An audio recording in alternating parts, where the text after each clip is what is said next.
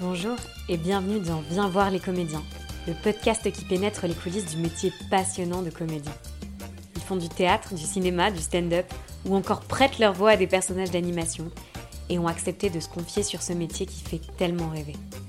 Aujourd'hui, je reçois Maïté. Maïté a grandi à Antibes et rêve de comédie musicale. Après son bac, elle intègre le prestigieux cours Florent à Paris et tombe amoureuse du théâtre. En février 2022, elle rejoint la première jeune troupe du Théâtre national de la Colline, avec cinq autres comédiens.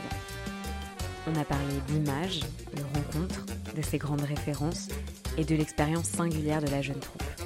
Mais je ne vous en dis pas plus. Bonne écoute. Bah, bonjour Maïté, merci beaucoup d'avoir accepté de participer au podcast. Euh, avant de commencer, est-ce que je peux te laisser te présenter un peu brièvement? Oui, oui. Alors, euh, bah, je m'appelle Maïté Buffala, j'ai 24 ans et euh, je suis comédienne et aussi danseuse euh, à mes heures perdues. Je n'ai pas de formation professionnelle, mais j'ai commencé la danse à l'âge de 3 ans et j'ai jamais arrêté. Et j'ai fait une formation professionnelle, donc les cours Florent de théâtre, en arrivant à Paris à 18 ans. Et avant ça, j'étais dans le sud de la France, je viens d'Antibes, je suis originaire d'Antibes, et d'un papa espagnol et d'une maman française, en gros. Et du coup, est-ce que tu as des premiers souvenirs de jeu et du moment où tu as commencé à vouloir faire ce, métier ou... En fait, euh, je, voulais, euh, je voulais faire de la comédie musicale. Je voulais euh, mélanger danse, chant et théâtre, et particulièrement dans les comédies musicales au cinéma. donc, ça soit à Broadway, enfin, j'avais des grands rêves de ça. Et en fait, c'est mes parents et ma sœur qui m'ont dit pour faire actrice, il faut que tu fasses du théâtre en premier. Euh, il faut que tu aies des bases de théâtre. Et moi, j'étais pas trop pour. Euh, j'étais bah, si c'est la condition pour me laisser faire ce que je veux, pour me laisser être une star, allons-y. Et ils m'ont proposé les cours Florent. Et en fait, euh, ouais, à 14 ans, je savais déjà que je voulais faire les cours Florent. je savais déjà que je voulais faire les cours Florent en comédie musicale en première année. Et en fait, quand je suis arrivée en première année de comédie musicale, on a un cursus en même temps théâtre et en même temps danse et chant mais on est mélangé à des, euh, à des euh, personnes qui sont seulement en cursus théâtre. Et en fait, je suis tombée amoureuse euh, totalement du théâtre. J'ai commencé à 18 ans, vraiment. Et, et je suis tombée amoureuse grâce à ma prof, ma première prof. Et en fait, après, j'ai fait qu'un an de comédie musicale. Et, je suis basculée en théâtre. Et du coup, qu'est-ce que tu retiens? Enfin, pour toi, c'est quoi le plus important de ce que tu apprends en, formation de comédien ou en fait des enseignements qui t'ont marqué ou des mm. moments qui t'ont marqué justement dans la formation qui t'ont fait te dire en fait ce serait vraiment théâtre et pas euh, en fait moi je voulais je voulais faire du chant de la danse et du théâtre. Et donc je me suis dit comédie musicale c'est bien. Mais en fait c'était pas du tout euh, mon domaine. C'était pas mon style. C'était pas euh, les écritures qui me plaisaient. C'était pas les les histoires que je voulais raconter. Et en fait c'est sur les auteurs de théâtre et sur des mises en scène qui sont plus modernes, qui sont... Ouais, parce que je trouve que en comédie musicale, il y a quand même un peu un, vieux jeu, un vieux style qui me plaisait pas du tout, dans lequel, dans lequel je me correspondais pas du tout, quoi. Et du coup, c'est euh, c'est d'avoir euh, fait... Euh, bah, en fait, on a commencé par travailler avec sur La Servante d'Olivier Pi. Et, et donc, c'est un théâtre très un, peu fou quoi un peu barré un peu onirique un qui part un peu mais en même temps avec du lyrisme dans l'écriture énorme ça m'a vraiment beaucoup plu et je trouvais rien d'autre. Euh, enfin, je, je, voyais pas dans la comédie musicale euh, comment j'aurais pu faire ça. Donc depuis, maintenant, je mets de la musique, je mets de la danse et du chant dans un peu tous les spectacles que je fais, mais euh, mais pas en comédie musicale.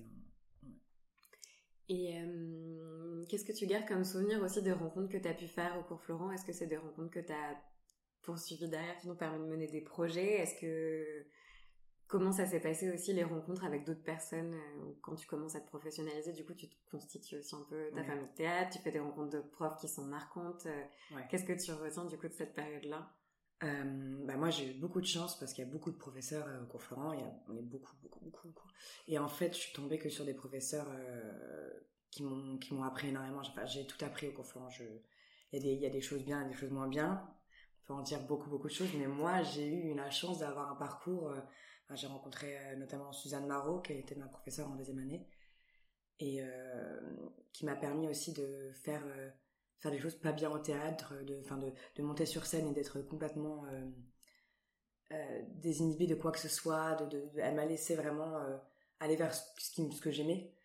Et ça, ça m'a marqué. Puis j'ai rencontré, comme je disais, j'ai rencontré des, des, gens super et j'ai été accostée par une metteur en scène qui était au cours Florent avec moi dans la même promo que moi en troisième année. Et on faisait les, les TFE, donc c'est les travaux de fin d'études, on peut présenter des spectacles. Et elle m'a proposé de participer euh, à son spectacle. Euh, elle je me souviens, on était à la pause et, en fait, elle, elle est arrivée vers moi, je la connaissais de vue. Donc, euh, et elle m'a tendu la pièce, qui était La mélancolie des barbares de Kofi Koaoulé. Elle me l'a tendue, elle m'a dit Tiens, tu veux, tu veux faire mon spectacle? Alors, moi, je lui dis bah, Oui, d'accord. Et donc, je prends le livre et je commence à le feuilleter et je lui dis bah, Je vais le lire, mais dis-moi pour quel rôle, enfin, quel rôle t'as pensé pour moi?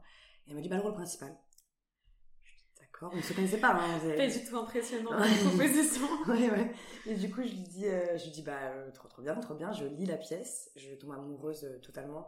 Et en fait, on a fait ce, ce, TFE, donc La mélancolie des barbares de Kofi Koaolé. Et on a eu la chance, en invitant l'auteur, qu'il vienne, qu'il nous voit jouer la pièce, et il a beaucoup aimé. Il a ensuite suivi un peu la création de la compagnie Ma metteur en scène. Du coup, c'est comme ça qu'on a créé la compagnie. Euh, et ensuite qu'on a joué euh, La mélancolie des barbares euh, au Lavant moderne parisien, petit théâtre, très, très bien. Et ensuite, Kofi Kouli nous a vraiment suivis dans cette aventure. Et en sortant de l'école, on a joué cinq dates. Après, on a été arrêté par le Covid. On a rejoué un an plus tard une date spéciale. Et après, donc l'auteur nous a envoyé une pièce. Il a envoyé une pièce à la metteur en scène qui voulait écrire pour nous en disant ah j'ai pensé à Maïté pour le rôle euh, principal et euh, du coup ma metteur en scène m'a dit on refait une pièce de Kofi et on a refait euh, une pièce qui va être boxée de Kofi Koolé et on a joué une semaine avant qu'elle soit publiée donc c'était vraiment enfin, moi c'était une aubaine premier premier rôle première fois que le texte est dit première fois qu'il est monté. Donc c'était c'était vraiment incroyable. Et avec cette compagnie maintenant ma metteur en scène continue à monter les projets là je, je suis pas disponible donc il fallait monter avec elle. Mais euh, dès que dès que je serai plus disponible, on sera encore, euh, on est encore en contact, donc euh, je sais que je pourrai ensuite retravailler avec elle et, et c'est vraiment vraiment cool. C'est vraiment quelque chose qui te plairait, mais c'est super intéressant parce que du coup, on voit aussi comment ça évolue entre un peu des rencontres de vouloir mm. faire de la comédie musicale, puis finalement du théâtre, de rencontrer ta metteur en scène. Est-ce que toi, à ce moment-là, tu sais ce que tu as envie de faire, enfin, t'es clair sur à quoi ça peut ressembler ta carrière de comédienne, vers où tu as envie d'aller, ou au contraire, c'est vraiment hyper abstrait? Bah en fait, euh, bah, comme beaucoup, euh, enfin moi je moi je, je, savais que je voulais euh, travailler très vite, enfin que je je voulais faire plein de choses. J'étais assez catégorisée dans un dans un registre plutôt dramatique, plutôt tragique. J'étais plus à l'aise dans ça, mais je me disais que j'allais peut-être venir vers la comédie plus tard et sur les auteurs contemporains. Donc quand elle m'a présenté la pièce La mélancolie des barbares de Kofi Koolé, ça tombait pile poil, euh, le rôle était, euh, oui, ça, me ressemblait beaucoup. Donc c'était ce que je voulais faire, mais par contre en même temps j'ai passé tous les, tous les concours des écoles nationales. Mais je les ai passés pas particulièrement pour entrer dans ces écoles nationales, enfin ça dépendait lesquelles, mais par exemple le CNSAD c'était pas un grand rêve pour moi, c'était, enfin tout ce qui est élitiste finalement c'était pas forcément un grand rêve, moi je voyais plus ça comme une continuité de formation supérieure. C'est ça, et surtout euh, l'opportunité de d'ouvrir plus de portes en fait. C'est de la visibilité, c'est des rencontres. Euh, mais si c'était pas le CNSAD, euh, c'était autre chose, ça m'allait très bien en fait. Oui, en fait, c'est intéressant parce qu'on dirait, je me, je me rends pas compte comment ça peut être dans une promotion au cours Florent, mais c'est que on dirait que c'est un peu un, une obligation de passer par les concours où en fait, sans même se poser la question, il y a un peu une injonction quand tu es en train de te former où il y a toujours un moment où tout le monde va commencer à passer des concours et c'est compliqué aussi de se situer en se disant mais ok, pourquoi, euh, qu'est-ce que par rapport à ce que j'ai appris, qu'est-ce que je compte encore tirer de ces concours-là? Mm. Toi, du coup, tu l'as vécu plutôt comme, euh, enfin, t'étais relativement détachée ou c'était quand même quelque chose d'assez prenant, enfin. Alors moi, je suis très compétitive, donc ça, ça m'a pris quand j'ai décidé de les passer. Mais euh, en fait, c'est plus, c'était aussi pour mes parents. C'était aussi pour ma famille parce que j'ai une famille qui pas du tout, qui fait pas du tout. c'est rassurant. Et c'est ça. Et en fait, c'était aussi de tout tenter de leur montrer que je pouvais tout tenter, que j'avais pas peur de l'échec parce que je, en fait, j'y allais euh, en voulant les avoir, mais euh, en sachant que euh, il y avait énormément de, comédiens et de comédiennes qui passaient le concours, que Et je me suis quand même préparée à me dire, bon, bah, si je les ai pas, ça veut pas dire que je suis mauvaise comédienne, ça veut pas dire que j'ai jamais faire ce métier. Mais j'ai quand même tenté euh, bah, cinq, euh, cinq concours la première année de concours. Puis après la deuxième année, euh, j'ai fait le, le prix Olga Horsti, qui est le spectacle qu'on peut faire en sortant. Il y a 20 élèves euh, sélectionnés de la promo sortante des cours Florent pour faire ce, spectacle. Et euh, je l'ai fait. Et donc, du coup, j'étais encore dans l'enceinte de l'école. Du coup, je me suis dit, bon, bah, allez, on va refaire une préparation au concours, tant qu'on y est. Et j'ai repassé des concours, mais là, on n'est passé que deux. Et en fait, euh, j'ai passé plusieurs tours, mais je m'arrêtais euh, souvent aux portes. Et c'est là où j'ai vu à quel point ça me prenait de, de confiance en moi. J'ai vu que ça me, que ça me coûtait beaucoup de pas les avoir, même si je m'ai persuadée que bah, c'était pas grave. Ça me coûtait beaucoup.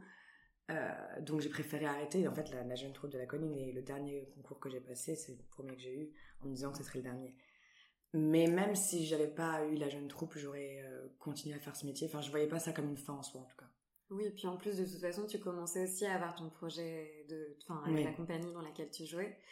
Et euh, toi, c'est une expérience, enfin, qu'est-ce que tu, comment tu l'as vécu aussi l'expérience de compagnie, d'avoir directement aussi après la sortie de l'école un projet collectif, de travailler avec les mêmes personnes, de travailler deux spectacles du même auteur? Enfin, Mm. Qu'est-ce que, comment tu l'as vécu?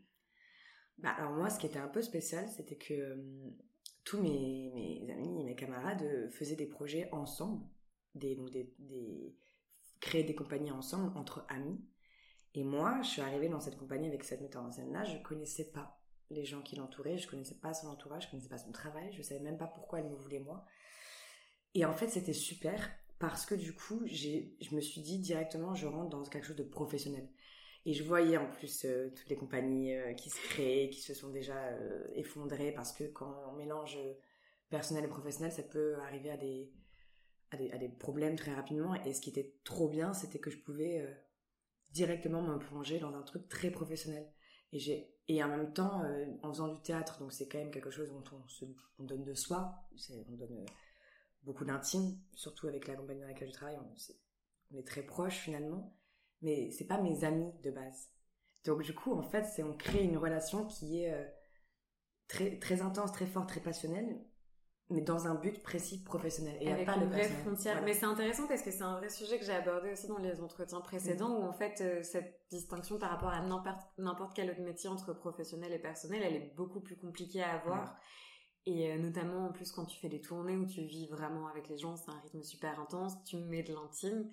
Et pourtant, et c'est intéressant en fait de voir que toi t'as pris le parti dès le départ, enfin consciemment ou inconsciemment du coup un peu inconsciemment, mais inconsciemment, ouais. mais, qu'en fait, c'est maintenant tu arrives à te le formuler aussi, Ouais. de dire euh, c'était une bonne chose au bout une du bonne compte, chose. en fait, que- qu'il y ait une distance au départ qui nous permet d'être directement dans un rapport de travail et pas des amis qui, parce qu'ils sont amis, décident de faire un projet C'est ça. ensemble. Et du coup, comment c'est, parce que ça aurait pu aussi mal se passer, d'arriver dans un projet dont en fait tu sais rien, ça a été plutôt un heureux hasard, les rencontres euh, justement avec le reste de la compagnie. Ça n'a pas été simple au début parce que justement, moi j'étais. euh, euh, vu que c'était pas mes amis, et eux ils étaient amis entre eux en fait. Enfin, la plupart se connaissaient, il y en avait certains qui n'étaient pas, qui étaient pas forcément amis, mais la plupart étaient amis déjà. Et moi j'arrivais et, et je tenais le rôle principal. Et euh, en même temps, euh, ma metteur en scène avait fait un casting qui était, euh, enfin, les, les rôles qu'elle nous avait, euh, dans lesquels elle nous avait distribués, nous allaient parfaitement. Il n'y avait, pas trop de doute à avoir. Mais c'est vrai que moi, j'ai- eu du mal au début parce que je voyais tous mes amis créer des trucs ensemble et, et je me rendais pas compte qu'en fait c'était hyper bénéfique d'être dans ce, dans ce milieu-là parce que j'ai appris à travailler avec des gens qui sont pas forcément mes amis et à, et à différencier bien. Donc au début, j'étais un peu triste de pas avoir ce rapport-là. Et après, je l'ai chéri euh, à fond. Ouais, ouais. Mais c'est intéressant parce que aussi, ce, ce, cette question de travailler avec tes amis quand tu sors d'école, je sais pas si tu es d'accord avec ça, mais j'ai l'impression que ça brouille aussi un peu le passage de la fin d'école où tu es encore dans un rapport du coup où tu apprends, t'es élève comédien et au moment où tu deviens comédien professionnel, le fait de rester dans un groupe d'amis ou en fait avec qui tu as pris l'habitude d'évoluer pendant ta formation, est-ce qu'elle rend pas aussi compliqué ce passage-là de changement de mentalité à partir de quand j'assume totalement aussi de passer dans Ouais. un rapport totalement professionnel et le fait de rester dans le même environnement, ça brouille un peu ce passage-là? Alors, je sais pas si ça le brouille parce que finalement, moi, les exemples, les exemples que j'ai pu avoir euh, devant moi, c'était plutôt des compagnies où certains, euh, pas rentrer dans les écoles nationales ou pas en fait. Donc il y avait euh, une compétition euh, qui, se, qui se crée, en tout cas j'en ai eu des retours, de compagnies qui se forment, peut-être à la deuxième année ou au début de la troisième année de Florent, des cours Florent, ou même après la troisième année, et puis certains qui rentrent dans les écoles nationales, d'autres non, et donc qui vont lâcher la compagnie. Et, moi, par exemple, dans ma, dans ma compagnie, euh, il y en avait plus qui ne passaient pas les concours que ceux qui en passaient. Qui étaient directement dans un rapport de vouloir travailler, c'est ça. projet. Euh. C'est ça, soit qui n'avaient pas forcément l'âge, soit qui n'avaient pas forcément l'envie euh, pour passer les concours.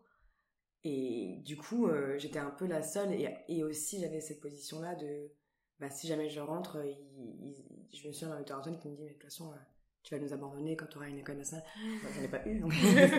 la question s'est pas posée, mais en tout cas, c'était très clair. Il n'y avait pas d'affect, en fait, de dire si tu as une école, bah, tu peux, tu peux y aller. Oui, oui, je peux y aller. Tu nous, tu nous dois rien à titre personnel. Et puis, il n'y avait pas de compétition, quoi. C'est ça qui était, euh, ça qui était bien. Et puis, en plus, euh, ma metteur en scène a fait le choix d'être metteur en scène. Et pas de monter un projet dans lequel elle est le rôle principal. Euh, ce qui est, moi, ce que je comprends très bien, en fait. Parce que j'ai plein d'amis qui l'ont fait parce que c'est on n'est jamais mieux servi par soi-même donc euh, et puis quand on n'a pas beaucoup d'opportunités ou qu'on n'a pas encore beaucoup de contacts de réseau c'est la meilleure manière c'est la meilleure manière. mais ça engage euh, beaucoup de de choses compliquées. Oui ça fait aussi un rapport compliqué avec le reste de, de la compagnie. Euh, tu te mets dans une position où tu peux pas être totalement neutre aussi dans tes choix et en parallèle de la compagnie, du coup, tu avais d'autres projets aussi euh, qui n'étaient pas que théâtre? Ouais, j'ai décroché un agent euh, juste après le prix Olga Horstig, donc ce spectacle euh, qu'on a fait à la fin de la troisième année. Et, et j'ai commencé à passer des castings principalement télé. j'ai fait quelques pubs, ça, alors ça c'était très compliqué pour moi au début, hein, je voulais pas du tout, pas du tout, du tout, je voulais pas, j'avais très peur d'être catégorisée, j'avais très peur que ça me plaise que pas ça du tout, mal vu euh, aussi. ça soit mal vu. Euh. et en fait, euh, j'en ai fait juste assez. puis j'ai refusé certaines qui me plaisaient pas. et j'en ai fait pour mettre un peu d'argent de côté, justement pour pouvoir faire des projets de théâtre qui sont pas rémunérés. Et ensuite, j'ai fait, j'ai tourné dans un épisode de Joséphine Ange Gardien. Et pareil, c'était quelque chose de très dur. Je l'aurais jamais dit avant. Par exemple, il y a un an, je ne l'aurais jamais dit. J'aurais jamais, euh, j'avais jamais vu euh, d'épisode de Joséphine Ange Gardien. J'avais jamais fait de, de, télé avant. Je ne regarde pas la télé, j'ai pas la télé chez moi. C'était quelque chose euh, qui était pour moi euh, vraiment très mal vu, même grave. C'était grave pour moi. Disons-le. C'était grave. Et en fait, j'ai adoré l'expérience. C'était, bah, c'est pas du tout ce que je veux faire, hein, mais mais j'ai appris énormément sur une équipe de tournage, j'ai appris sur un plateau, sur les les différents métiers et ce qu'ils représentent sur un tournage de cinéma ou, de télé, parce que c'est pas si différent que ça finalement. On retrouve les mêmes métiers. Et aussi, j'étais agréablement surprise par, euh, par l'équipe qui savait très bien en fait euh, ce qu'ils faisaient, qui ne prétendait pas faire autre chose, qui n'y avait pas de, de snobisme, qui n'y avait pas de, de, de rapport. Euh, d'autorité. Il y avait, enfin, c'était vraiment. Euh, c'était plutôt une bonne ambiance. C'était une bonne ambiance et on était au courant de ce qu'on faisait. Et même moi, je leur ai dit, je, ne veux pas faire de la télé. C'est quelque chose où j'apprends énormément. J'ai appris énormément mais c'est pas mon but. Ah, du coup, t'étais, étais honnête même ah avec eux une fois que t'étais sur place de dire non, mais en fait, ah c'est pas mon. Mais de toute façon, de toute façon, je pense que ça se serait vu. que, j'étais pas contente. Que j'étais pas contente, j'ai essayé de changer un peu les dialogues. Parce que bon, on Faire un truc un peu plus dramatique, c'est ça. Mais en fait, c'est, ça, c'est un truc, je me demande aussi à l'école, à Florent, enfin, une, une espèce de, enfin, même pas hiérarchie, mais franchement, cette distinction qu'il peut y avoir entre les différents, du coup, les différentes voies que tu peux avoir mm. entre du théâtre plutôt privé, public, la télé, le cinéma. Et en fait, euh, est-ce que entre vous, tout le monde partait plutôt dans la même direction en se disant la meilleure voie c'est théâtre et plutôt dans des grosses institutions ou au contraire tu avais quand même euh, bah, il y avait justement je me souviens quand j'étais en deuxième année euh, en cours d'impro on avait les options donc je faisais un pro à côté et le professeur nous avait demandé qui se verrait faire une quotidienne à la télé qui si demain on lui propose un travail, donc un rôle euh, payé, rémunéré dans une quotidienne euh, de la télé française, euh, qui dirait oui? Parce que euh, il savait très bien que la plupart allaient dire non, mais qu'en fait finalement il l'accepterait. Il l'accepterait. Et il y avait beaucoup de non, mais moi je le ferai parce que c'est c'est du travail de comédien, c'est une première chose, c'est de l'apprentissage, c'est aussi déterminer ce que t'aimes et ce que t'aimes pas, voir ce que c'est, être curieux. Mm. Et tu en avais d'autres, comme moi par exemple, qui disaient jamais, jamais, je le ferai pas. Bon, finalement, j'ai refusé des quotidiennes. Mais, euh, j'ai fait un épisode de fille dans le jardin et en fait, euh, je me suis, j'ai changé d'avis parce que, parce que ça fait partie du travail, en fait. Mais en fait, c'est intéressant comme anecdote parce que je trouve que c'est une pression supplémentaire qui se rajoute parmi toutes les injonctions et les difficultés quand tu commences à être comédien. C'est difficile, le début est difficile. Et en fait, c'est une pression supplémentaire de te dire, et en plus, il y a certains rôles, en fait, vers lesquels je devrais pas forcément trop me diriger parce que ça peut me nuire. Mm. Pas forcément parce que c'est pas ce que tu as envie de faire, parce que tu peux te dire je fais ça un temps, mais vraiment de te dire ça peut être même néfaste pour euh, ce que j'ai envie de faire. Ah, mais ouais, c'est ce que je me suis dit. Je voulais pas le mettre sur mon CV par exemple. Ah non, mais oui, hein, j'étais vraiment. Mais en fait, euh, de, de, je l'ai mis. Et aussi parce que c'est une expérience, mais j'aurais pas fait euh, un rôle récurrent dans une quotidienne. J'aurais pas fait ça parce que j'en ai vu trop être bloqué, mais bah, littéralement bloqué. Pris dedans aussi et, et catégorisé euh. et euh, bloqué. Et puis bah c'est c'est con, mais c'est des revenus en fait. Ça reste euh, notre métier entre guillemets, même s'il comporte énormément de, enfin un panel énorme. ça reste être payé en tant que comédien sur un plateau quoi. Donc, mais j'en ai vu trop être bloqué ou alors rabaisser leur niveau d'ambition en tout cas oui, quand tu sais dès le départ que c'est pas ce que tu as envie de faire, tu préfères aussi te dire, bah, je vais pas me lier les points dès le départ en partant là-dessus et en fait euh, me retrouver à, à, ne faire plus que ça. Mm. Est-ce que quand tu commences à travailler après l'école, tu gardes de ta période de formation ou même des premières expériences professionnelles des mentors ou des gens en tout cas qui qui peuvent être des référents? Parce que c'est pas forcément facile aussi de savoir. Mm. Il y a tellement de possibilités, c'est tellement vaste, c'est un peu livré à toi-même quand tu sors et c'est un truc qu'on n'apprend pas forcément bien aussi quand on est dans une formation de comédien, par recommencer où aller, euh, ouais. comment avancer en fait. Ah ça a été, euh, on nous avait prévenu, hein, moi, mais en plus euh, on a eu la malchance de, moi j'ai terminé en fait les cours Florent en 2019. Enfin, j'ai terminé ma troisième année, j'ai fait mon spectacle Le Prix de Gare en septembre 2019. J'étais en train de démarrer une deuxième préparation au concours et là le Covid.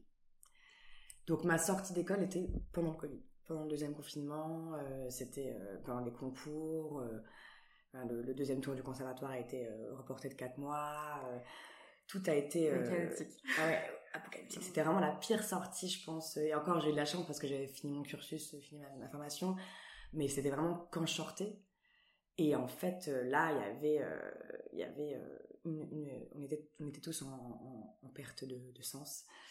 Et il y avait bah, ceux qui avaient pu avoir euh, un agent. Donc là, c'est euh, essayer de passer des castings, c'est essayer de, taper aux portes.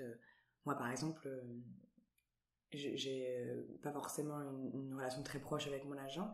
Et du coup, je trouvais que j'avais pas assez de castings.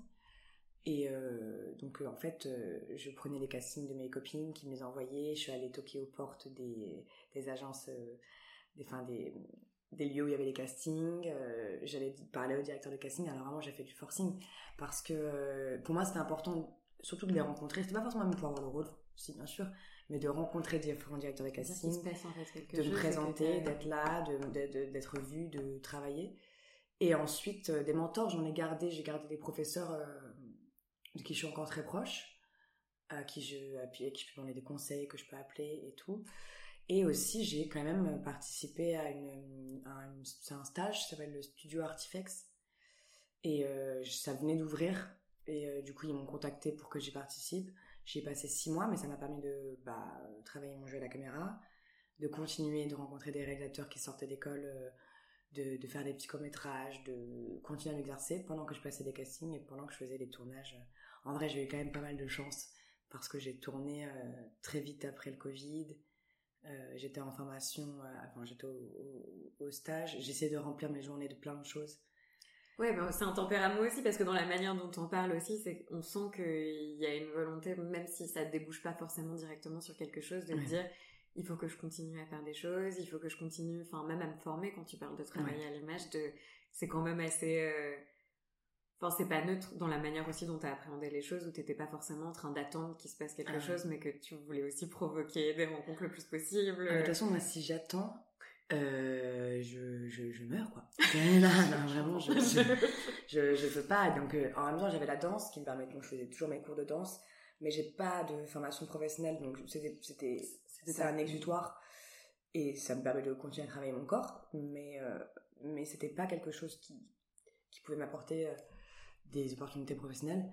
Mais c'est vrai que moi, je, je peux pas rester euh, à rien faire. Et en plus, j'en ai, j'en ai vu trop euh, euh, douter, et plus, moins il se faisait, plus il doutait, et je pouvais, pouvais pas. Ça, ça a l'air compliqué, oui. Mais du coup, ça me fait aussi me poser la question de le- les groupes justement que tu as pu te créer par rapport, en école ou après.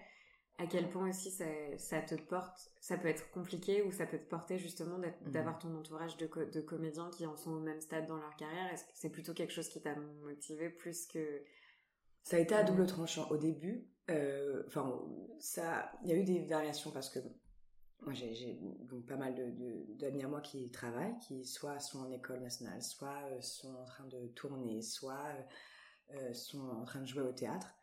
Euh, vraiment, euh, donc on s'est beaucoup portés tous. Euh, mais à un moment, je me suis dit, je passe ma vie avec des comédiens. Je passe mon temps avec des comédiens. Et on parle des différents projets, et on parle de lui qui a eu ça, et de elle qui n'avait pas eu ça, et de lui, et, et moi pourquoi j'ai ça, et moi pourquoi j'ai pas ça, mais toi ce que tu fais c'est mieux que moi ce que je fais. et en même temps, moi ça me portait parce que de les voir s'activer et m'activer aussi, et puis euh, des discussions, et puis des, et puis des projets même ensemble, Euh, j'ai fait des courts-métrages avec deux amis, euh, donc, et en même temps, à un moment je me suis dit, il faut que je me que je m'éloigne parce que je commence à être jalouse, parce que je commence à me comparer, parce que je commence à ne parler plus que de ça. Mais j'ai l'impression que c'est inévitable, enfin, que c'est inévitable. C'est ah, et, ah, mais c'est c'est c'est inévitable et puis et puis parfois ça peut briser des amitiés en fait et euh, euh, et de et aussi de savoir euh, se dire en fait c'est juste du théâtre ce qu'on fait. Finalement c'est pas si important que ça.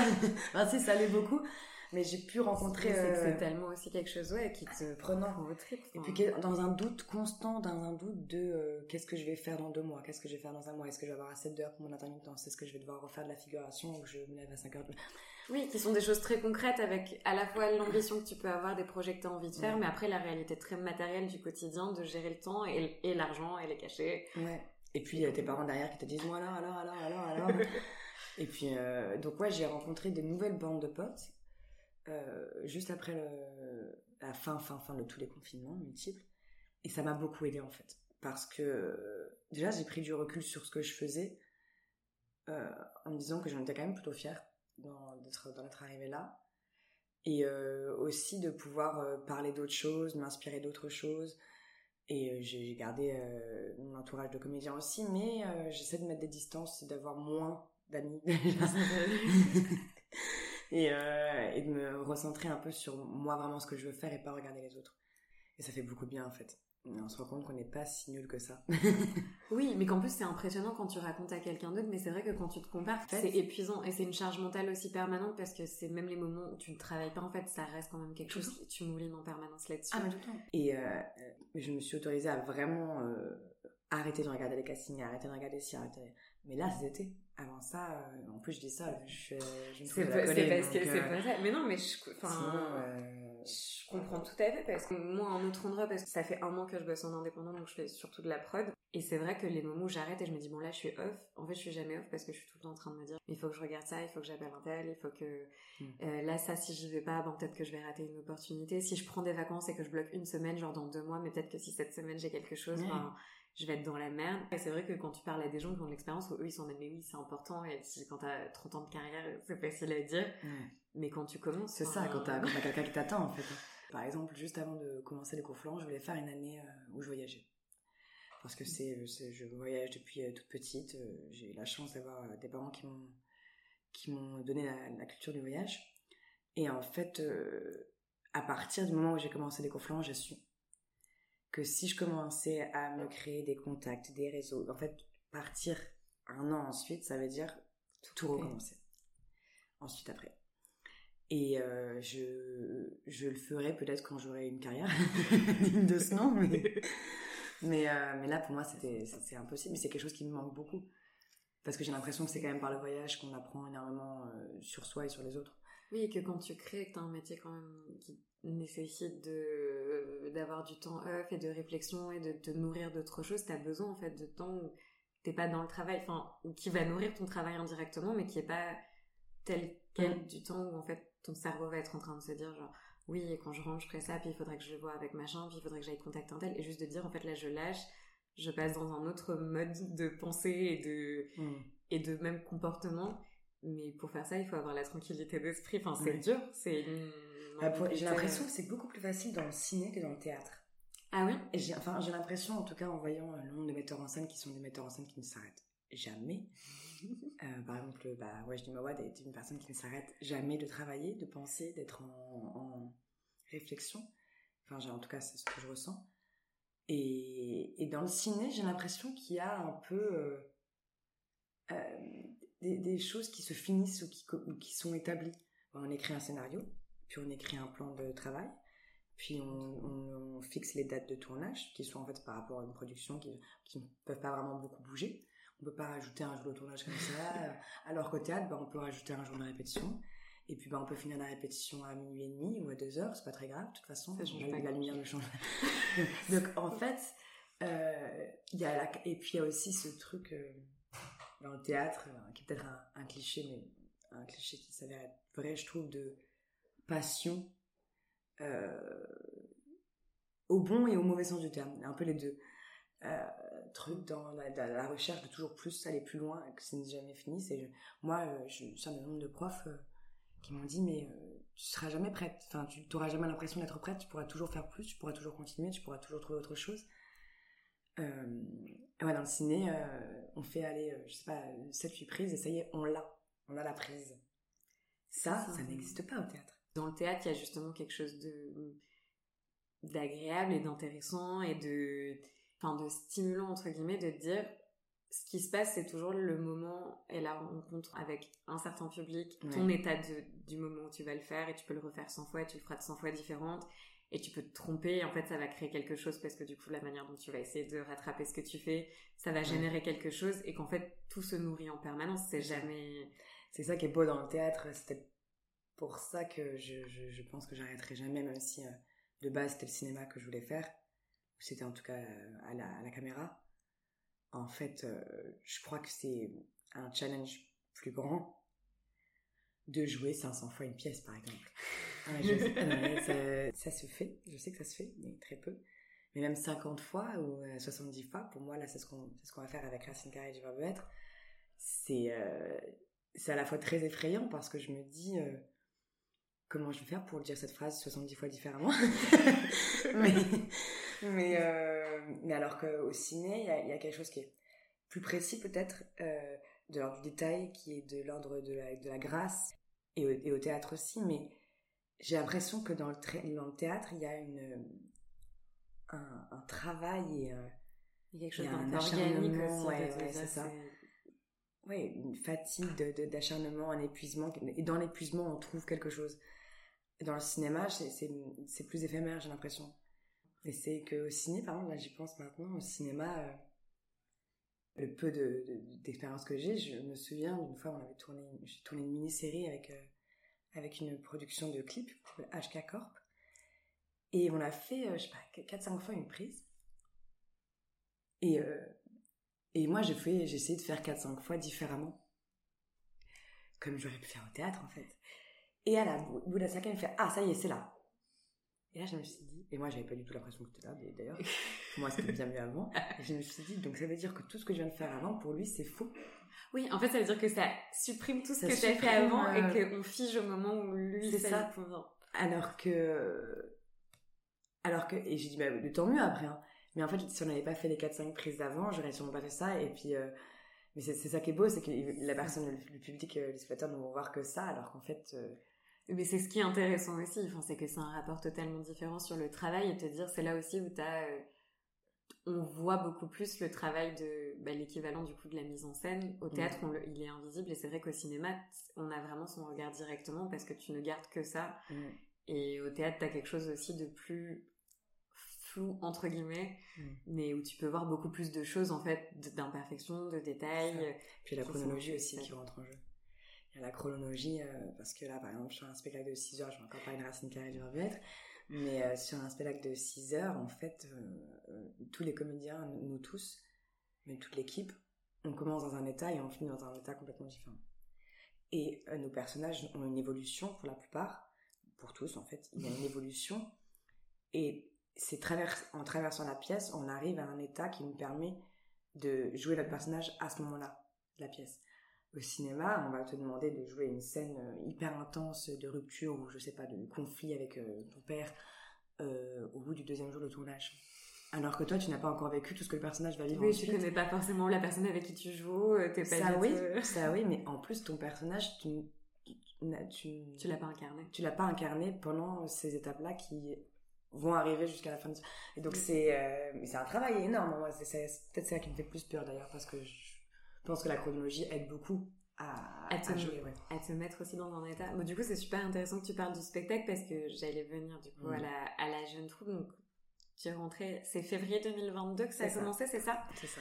Euh, Est-ce que tu peux me parler, avant de parler du début, de le processus de candidature du coup Ouais. pour, euh, Alors, euh, ça arrivait un peu comme un, comme un, comme un cheveu sur la soupe, on va dire. On était, donc c'est la première jeune troupe.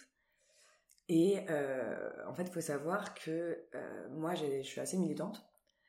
Et, euh, et par exemple, pendant les confinements, il y a eu un mouvement de réouverture des théâtres, notamment par beaucoup d'écoles nationales, mais aussi par d'autres écoles, que ce soit cours Florent, où on s'est un peu tous réunis pour essayer de faire bouger les choses parce qu'on trouvait ça injuste que les galeries Lafayette réouvrent et pas les théâtres. On trouvait ça quand même un peu, un peu gros. Et en fait, il y a eu plusieurs mouvements de protestation devant la colline et devant l'Odéon à Paris, et puis ensuite devant euh, le TNS, euh, toutes les, écoles un peu. Et moi, en fait, à ce moment-là, euh, je, venais à la colline très souvent pour justement participer à ces mouvements. Et pendant ce mouvement d'occupation, euh, donc a pu un peu entendre la jeunesse, entendre les revendications multiples et diverses euh, que, les étudiants euh, en théâtre pouvaient avoir, des étudiants ou des jeunes comédiens qui n'avaient pas forcément d'école, qui étaient plus étudiants qu'ils l'avaient été. Et c'est de là, en fait, c'est ce mouvement qu'il a, eu l'idée, c'est un jeune qui- occupant qui lui a donné l'idée aussi, euh, de créer euh, cette jeune troupe pour aider, en fait, euh, les comédiens, les jeunes comédiens à, sortir du, du rien. Sachant qu'il y avait donc ce Covid qui avait arrêté tous les tournages, qui avait arrêté les concours, qui avait... donc on était tous un peu qu'est-ce qu'on va faire Et donc il y a eu cette jeune troupe qui a été créée, donc je pense qu'on a eu l'appel, euh, moi je l'ai vu, euh, c'est une amie qui m'en a parlé, qui a vu une, euh, annonce sur Facebook. moi j'étais déjà venue à la colline, j'avais lu toutes les pièces de, de, de pour la plupart mais euh, j'étais pas particulièrement obsédée à de travailler avec lui. Et en fait, ouais, on a eu cet appel-là vers septembre, octobre 2021. Ça consistait à envoyer une vidéo de euh, 4 minutes en tout, euh, une vidéo divisée en deux parties. Première partie était l'interprétation d'un texte, il y avait deux choix de texte. Et on, avait- on devait choisir donc entre un des deux textes, l'interpréter. Et ensuite, on devait répondre à la question croire en quoi. Et tout ça en 4 minutes avec la question. Et euh, on avait très peu d'informations sur ce que c'était. On avait donc euh, que c'était une troupe de six comédiens rémunérés, habitant, euh, habitant la colline pendant, euh, pendant 10 mois, 11 mois avec le mois de vacances. Et on avait euh, aucune autre information en fait. Si on avait un, accompagnement artistique avec OHD, on avait donc notre marraine qui est Lucie Digou, on avait une collaboration artistique prévue avec elle.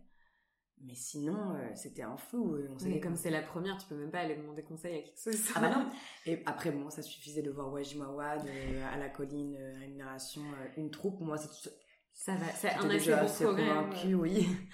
Et donc, j'ai envoyé ma vidéo. Mais euh, parmi euh, tant de choses que j'ai pu envoyer, en fait, euh, c'est- j'avais pas particulièrement d'espoir. Et puis, on était 1980 à envoyer mes vidéos. Donc, euh, ça fait Pour beaucoup. 6, ok. Pour six, C'est ouais. bien de le dire. Et ensuite, ils ont sélectionné 18 personnes et ils nous ont invités à faire un stage de trois jours à la colline qui, qui a eu lieu du 27 au 29 décembre. Et le 29 décembre au soir, on avait les résultats de la jeune troupe. Donc c'était... euh, et en plus, on a eu les résultats des vidéos euh, bah, une semaine avant le stage. hyper rapide comme processus. Hyper rapide. Et là, pendant le stage, ils nous ont demandé, de, avant le stage, d'arriver avec, il y a encore une fois, une scène et un monologue proposé. Une scène de Thiago Rodriguez, euh, extrait de Tristesse et joie dans la vie des girafes, et un monologue de Brigitte Fontaine. J'ai choisi le monologue de Brigitte Fontaine. Et euh, on devait donc les apprendre. Et ensuite, on a fait ce stage où on avait euh, donc on était accompagné par Lucie, notre marraine, qui était coordinatrice de stage et qui donc nous a fait faire des exercices déjà de cohésion de groupe, des exercices purement techniques, pas vraiment de la préparation de scène, il y avait aussi euh, de l'autonomie parce qu'il y avait certains qui avaient choisi la scène qui avait été mis en binôme pour la jouer. Et on a eu une après-midi avec euh, aussi où on a fait des exercices, on s'est rencontrés, on a parlé, tout ça. Et le troisième jour était euh, des auditions, hein, tout bête, hein, avec un jury qui était quand même vachement plus cool que le jury du conservatoire. J'avoue.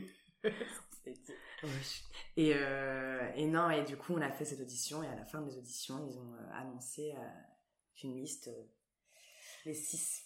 Et c'est pour la première fois de ma vie, j'ai mis mon nom sur cette liste, pendant les attentes. Alors, c'était. Euh... Oh, mais même à ce moment-là, c'était. Euh... c'est un des trucs, des, plus belles choses qui me sont arrivées, je pense. Ah, ça a changé littéralement euh, ma vie, euh, en bien ou en mal, enfin tout. Ça, ça... La première fois que j'avais un concours, c'était la première fois euh, où j'allais être dans un théâtre national, où j'allais travailler avec Wajdi Mawad, où j'allais être dans une troupe même, vraiment et puis en temps rémunéré. Enfin, c'était que des conditions idéales. idéales.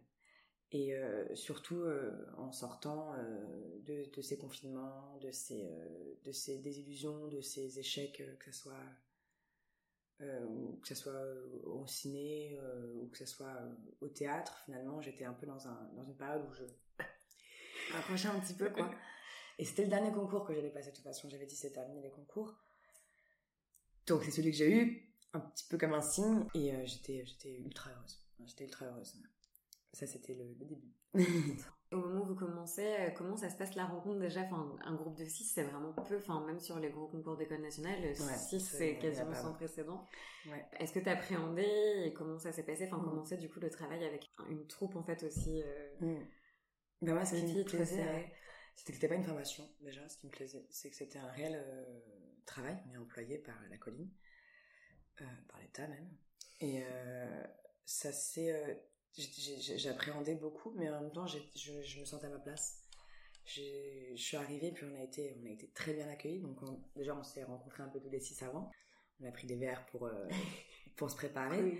Exactement. Et en fait, on est arrivé, on a été hyper bien accueillis par tous les départements de, de, de la colline, mais ça a été hyper impressionnant. On a, on a rencontré, en deux jours, on a dû rencontrer 100 personnes on a rencontré tous les départements, que ce soit les relations publiques, la communication, euh, que ce soit euh, la technique, euh, que ce soit la direction, tout, tout, tout, tout, tous les départements. Rencontré tout le monde pour vraiment, pour vraiment, vraiment arriver dans l'équipe, quoi. faire partie de l'équipe au même titre que les autres. On nous a invités à venir voir des réunions, à venir poser des questions sur n'importe quel métier, n'importe quel cœur de métier, n'importe quel domaine qui pouvait être sur lesquels on pouvait se poser des questions, que ce soit euh, aller voir une régie son, que ce soit aller voir une régie lumière, que ce soit aller demander à un machiniste euh, comment. Enfin, on était vraiment très très bien accueillis. Et ensuite, euh, c'en est venu une période un peu plus compliquée parce qu'on a été un peu livré à nous-mêmes en salle copie, en salle de répétition, la célèbre salle de répétition de la colline. Et on nous a dit bah tout est possible, faites ce que vous voulez. Et vous avez tout, vous avez tout à disposition, faites ce que vous voulez, tout est possible. Alors là, euh, on arrive dans une salle noire tous les six, on se regarde le blanc des yeux, on fait qu'est-ce qu'on va faire en fait euh, je, On se connaît pas, donc déjà il faut apprendre à se connaître parce qu'on a sûrement des rêves euh, différents. Il faut essayer de trouver un rêve commun, il faut essayer de se dire mais qu'est-ce qu'on a envie de faire Est-ce qu'on a envie de faire un truc ensemble Est-ce qu'on n'a pas envie de faire un truc ensemble? Et, si on a envie de faire un truc ensemble, qu'est-ce qu'on peut faire? Et en plus, on avait une espèce de pression quand même sur. Euh, enfin, moi, j'ai senti une pression sur euh, qu'est-ce qu'on peut fournir en tant que jeune artiste, euh, mais en même temps seulement comédien. on, on, est plusieurs dans, la troupe, il y en a plusieurs qui écrivent. Moi, je fais beaucoup de danse. Il y en a qui font de la musique.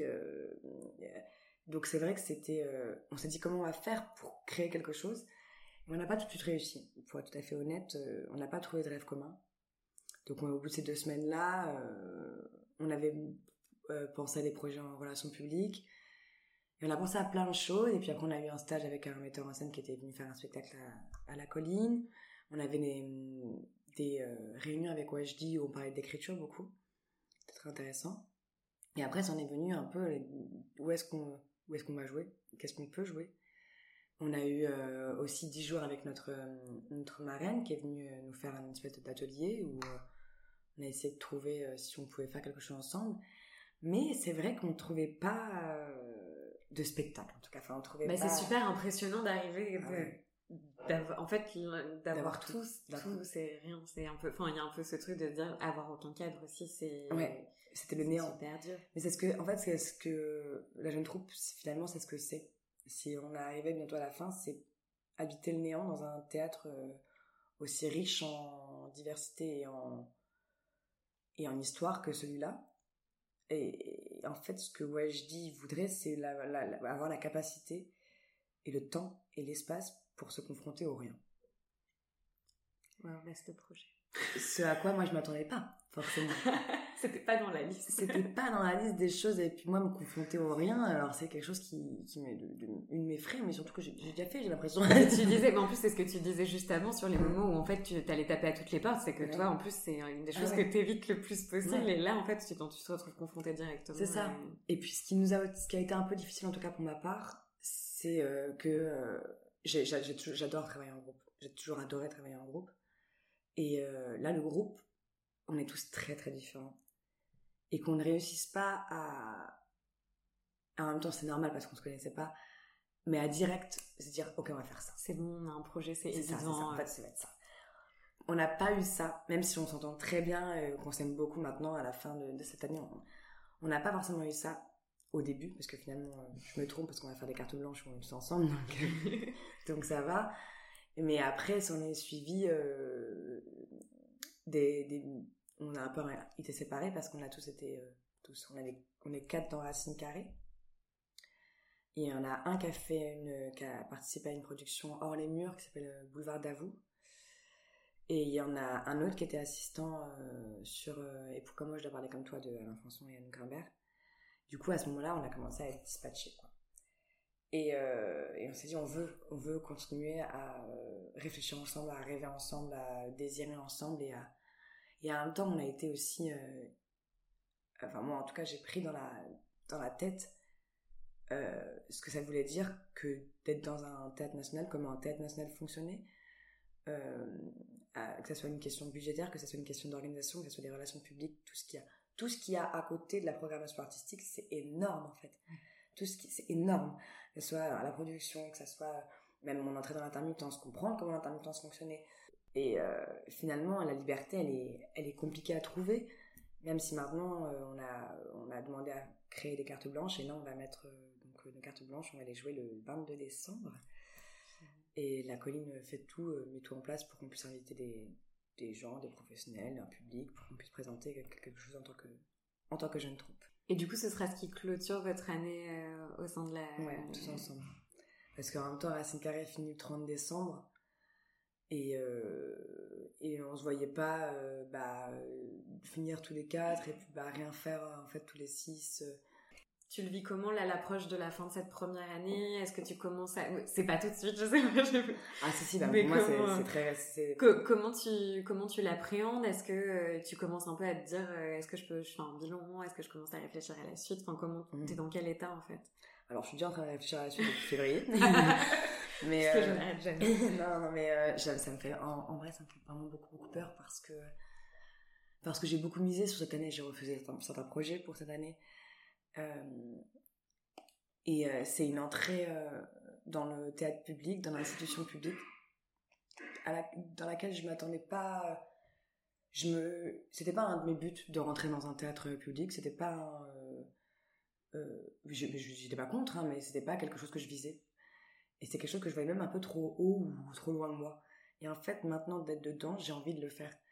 Et je, je sais pas comment ça va se passer, mais là, on a, il y a eu le recrutement de la deuxième jeune troupe. Et c'est vrai qu'on sait que bah il y aura une prochaine jeune troupe et qu'on sera plus la jeune troupe ensuite et que ce sera fini. Mais j'appréhende, mais en même temps, je me dis que j'ai rencontré beaucoup de gens ici et que j'ai même surtout énormément appris. Je pense que en janvier, je vais prendre du temps pour poser deux secondes avec tout ce que je viens d'accumuler, tout ce que je viens d'emmagasiner comme comme information sur moi et sur les autres cette année.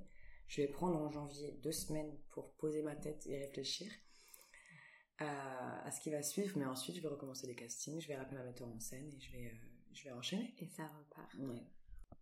Oui, avant de terminer, est-ce qu'il y a un conseil qui t'a été donné pendant cette année? Mm. que, qui t'a marqué, que tu que aimerais partager? Ouais, ouais, ouais, bah, il y, en a plusieurs. Euh, euh, mais il y a quelque chose que je que j'aurais voulu cacher pendant toute cette année, que j'ai pas réussi à cacher, et du coup qui m'a marqué quand, quand Wajdi l'a dit. Il est venu me voir euh, en me faisant un retour sur le jeu.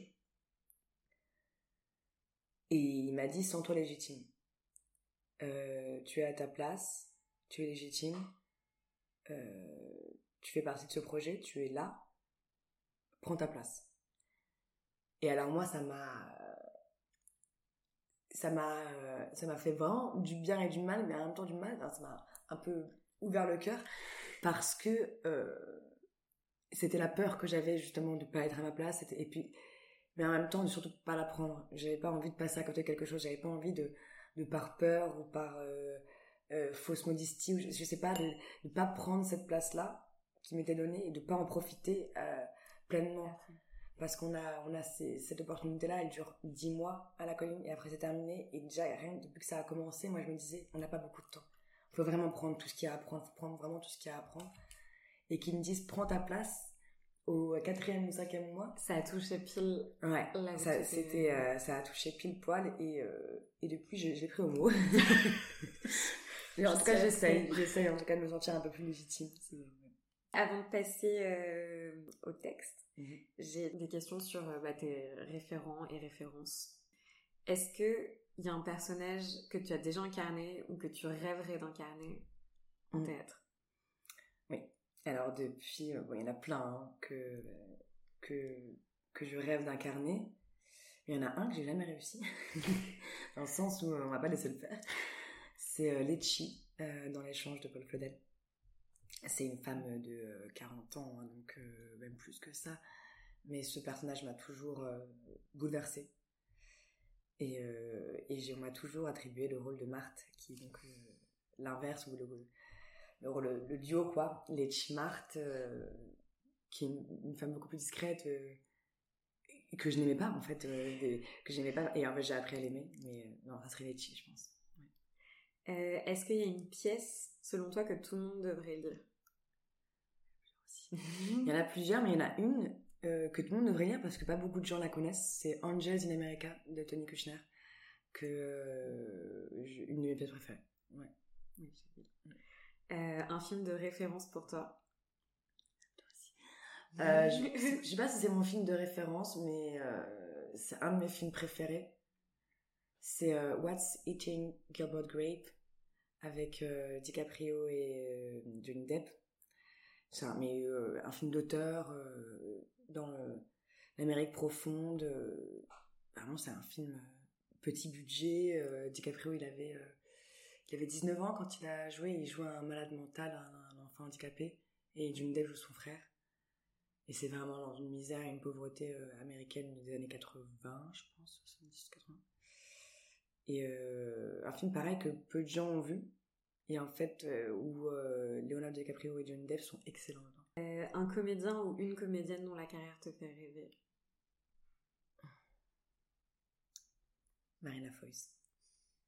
Marina Foïs pour euh, sa diversité, pour euh, sa folie, euh, et même pour ses... oui, c'est même c'est en tant que personne, ce que j'ai pu voir dans les interviews, ça m'a beaucoup plu. J'ai l'impression que c'est quelqu'un qui garde les pieds sur terre et qui j'ai l'impression en tout cas, qui est toujours dans le travail. Un auteur phare pour toi? Anton Chekhov. Je te laisse ouais, alors, dire le texte que tu as choisi. J'ai résumé l'étranger, il y a longtemps, par une phrase dont je reconnais qu'elle est très paradoxale. Dans notre société, tout homme qui ne pleure pas à l'enterrement de sa mère risque d'être condamné à mort. Je voulais dire seulement que le héros du livre est condamné parce qu'il ne joue pas le jeu. En ce sens, il est étranger à la société où il vit. Il erre, en marge, dans les faubourgs de la vie privée, solitaire, sensuelle. Et c'est pourquoi des lecteurs ont été tentés de le considérer comme une épave. On aura cependant une, une idée plus exacte du personnage plus conforme en tout cas aux intentions de son auteur, si l'on se demande en quoi Meursault ne joue pas le jeu. La réponse est simple. Il refuse de mentir. Mentir, ce n'est pas seulement dire ce qui n'est pas. C'est aussi, c'est surtout dire plus que ce qui est.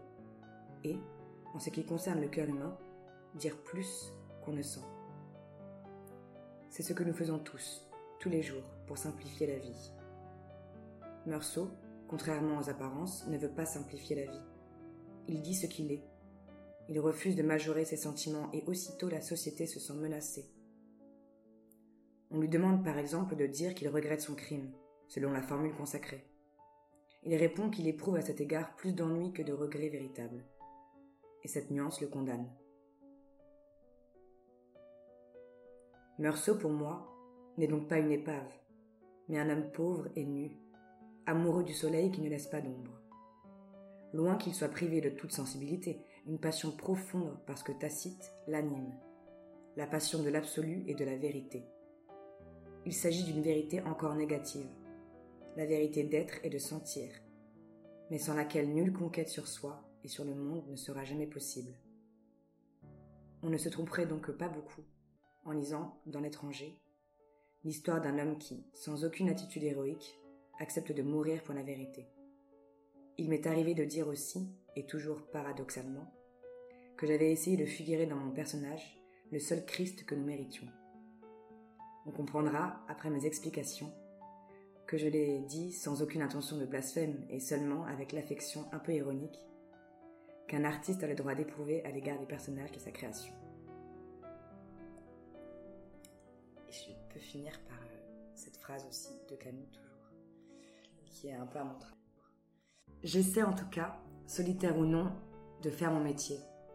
Et si je le trouve parfois dur, c'est qu'il s'exerce principalement dans l'assez affreuse société intellectuelle où nous vivons, où l'on se fait un point d'honneur de la déloyauté, où le réflexe a remplacé la réflexion, où la méchanceté essaie trop souvent de se faire passer pour l'intelligence. Que faire d'autre alors Sinon se fier à son étoile et continuer avec entêtement la marche aveugle, hésitante, qui est celle de tout artiste et qui le justifie quand même, à la seule condition qu'il se fasse une idée juste à la fois de la grandeur de son métier et de son infirmité personnelle. Cela revient souvent à mécontenter tout le monde. Je ne suis pas de ces amants de la liberté qui veulent la parer de chaînes redoublées, ni de ces serviteurs de la justice qu'en vouant plusieurs générations à l'injustice. Je vis comme je peux, dans un pays malheureux, riche de son peuple et de sa jeunesse, provisoirement pauvre dans ses élites, lancé à la recherche d'un ordre et d'une reconnaissance à laquelle je crois. Voilà l'idée que je me fais de mon métier. Voilà, j'espère que l'épisode vous a plu. Merci pour votre écoute et merci pour vos retours. N'hésitez pas à laisser un commentaire sur Apple Podcast pour me dire ce que vous avez pensé de cet épisode. À très vite.